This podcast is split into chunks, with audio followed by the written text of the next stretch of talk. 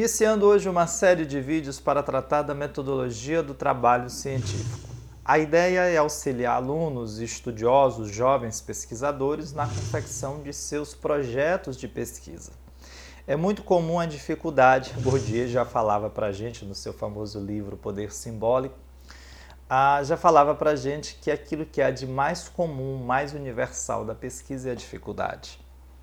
De fato, é muito comum encontrar em toda a trajetória de quem inicia o trabalho de pesquisa, falo isso por experiência própria, uma enorme dificuldade na confecção do projeto, como construir o seu plano de investigação, como executá-lo, como é que você vai construir a monografia, o TCC, a dissertação, enfim, os trabalhos de pesquisa e conclusão de cursos de graduação e pós-graduação.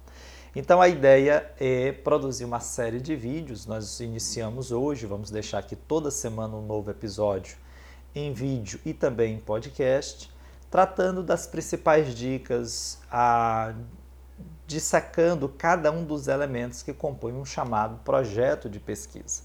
Em seguida, nós vamos construir juntos um projeto. Vamos pegar um tema, definir um objeto, estabelecer objetivo geral, objetivo específico, a construir uma justificativa, enfim, todos os elementos que um projeto costuma requerer. Eu peço, claro, que você divulgue esses vídeos, noticie para seus amigos, ajude a divulgar o nosso trabalho para que mais pessoas tenham acesso e também qualifiquem o seu trabalho de pesquisa e desenvolvimento científico. Perfeito? Pessoal, o ponto de partida para toda pesquisa é uma noção básica que, na verdade, inaugura a própria ciência moderna. Eu falo básica hoje mas que foi revolucionário ao seu tempo. Descartes dizia que a origem do conhecimento é a dúvida. Por que, que ele dizia isso e por que, que a dúvida é tão importante para o conhecimento científico? Eu costumo dizer que a dúvida ela é sempre um misto de ousadia, de coragem e também de humildade. Ela é de humildade porque quando eu indago, quando eu pergunto, eu exponho, eu externo uma ignorância que eu tenho, uma fragilidade, uma deficiência que eu manifesto. E é preciso ter humildade para fazer isso. E é preciso também ter interesse por saber, vontade de superar essa deficiência, essa ignorância. É por isso que ela é sempre um misto de humildade e de coragem, para que você se lance à aventura do conhecimento, com os riscos que essa aventura envolve, com as mudanças que essa aventura pode promover em você mesmo. À medida que a série for avançando, nós vamos percebendo que a pesquisa é tanto mais rica, tanto mais profícua, profunda e fértil, quanto mais resultados ela produzir na figura do pesquisador.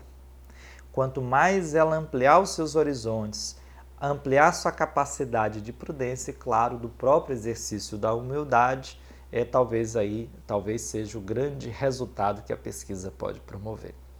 Então, o ponto de partida do conhecimento científico, já dizia Descartes, é a dúvida, porque na sua matriz está a ideia a, do interesse, da vontade de saber, de ir além, conhecer algo além daquilo que seus olhos conseguem alcançar.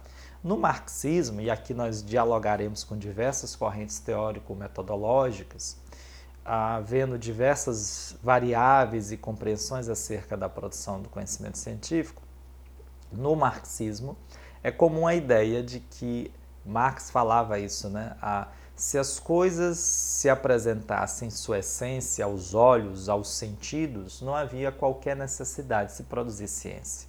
Se produz ciência para ir além da aparência e alcançar a essência. Então, nessa perspectiva, o que move o conhecimento científico é o interesse por saber, por ir além, por compreender mais. Tem um texto muito interessante de Boaventura de Souza Santos sobre as ciências, em que ele desenvolve a ideia de que a ciência, ela todo conhecimento é autoconhecimento. Faz muito sentido.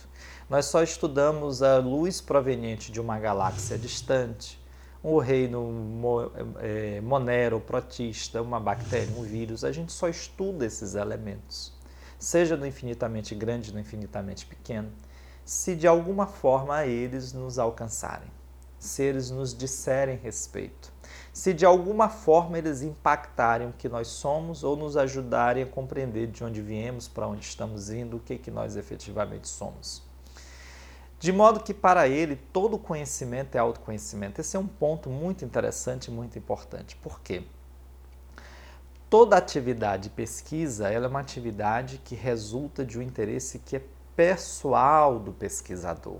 Eis um traço muito importante. Muitos alunos e amigos me procuram, Jean, me ajude, eu quero pesquisar, mas eu não sei o que eu vou pesquisar, eu queria que você me desse um tema para pesquisar. Eu sempre digo, olha, isso não é possível, não tem como te dar um tema, porque a pesquisa ela resulta do interesse em querer saber, conhecer algo acerca da realidade. Isso nunca pode ser uma tarefa de fora para dentro, é sempre de dentro para fora.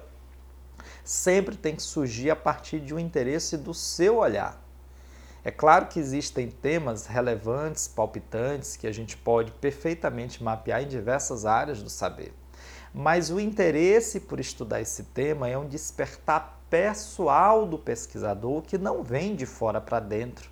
Do contrário, essa pesquisa estará fadada ao fracasso, ela não vai produzir os efeitos que se espera produza. Então, esse é um traço muito importante. Como corretamente diz Boaventura de Souza Santos, todo conhecimento é autoconhecimento. E a ciência moderna, ela se construiu a partir de uma perspectiva sujeito-objeto. O sujeito epistêmico conhecerá o objeto de conhecimento, aquele objeto definido a para ser analisado, para ser estudado. Traduzindo isso, eu, pesquisador, vou analisar um objeto da realidade social que eu estiver tomando para conhecimento. Há muita crítica acerca dessa relação sujeito-objeto, algumas delas feita pelo, feitas pelo próprio Boaventura de Souza Santos. Eu ratifico, eu confirmo, concordo com essas críticas, mas de um modo geral nós vamos avançar aqui para dizer o seguinte: ainda é esse o paradigma hegemônico no campo acadêmico hoje, e é muito importante compreendê-lo, inclusive para criticá-lo. Então, o nosso vídeo vai ser todo construído nessa perspectiva de que existe um sujeito que conhece um objeto. O que é o objeto, Jean? Weber, quando integrou a, a revista de ciências, produziu um texto, um texto difícil, né, de uma compreensão muito complicada, muito difícil. Eu vou deixar aqui no feed as referências à bibliografia que eu utilizei hoje para a produção desse vídeo e vou deixar a referência aqui no podcast para que você encontre essas, essas, essa bibliografia no Instagram, no Facebook, enfim. A Weber dizia que o que se toma para objeto da realidade é um diminuto fragmento dela. Você nunca terá sobre a realidade uma compreensão total, absoluta, nunca, porque a nossa compreensão é sempre limitada. Nós somos sujeitos finitos e limitados. Nesse aspecto, Weber está corretíssimo. O que você toma para conhecimento não é mais do que um diminuto fragmento da realidade para exercer sobre esse fragmento uma compreensão mais profunda. Isso já desenvolve uma perspectiva fundamental no desenvolver do seu projeto de investigação científica. Prudência. Você nunca vai se lançar a construir uma pesquisa de totalidade. Veja que totalidade aqui a que eu estou me referindo é diferente do conceito de totalidade presente lá no marxismo. Mas a ideia de que o que você vai conseguir absorver sobre aquele objeto de estudo não é toda a realidade, é apenas uma parte muito reduzida, muito fragmentária dela. Esse, no entanto, é o ponto de partida para a construção do seu projeto, para a sua investigação científica, e é sobre esse tema que eu trato, claro, no meu próximo vídeo aqui da nossa série que se inicia hoje. Gostou do vídeo? Não deixa de aqui deixar os seus comentários, suas dúvidas, suas informações que você queira que eu comente, que eu desenvolva no decorrer da série.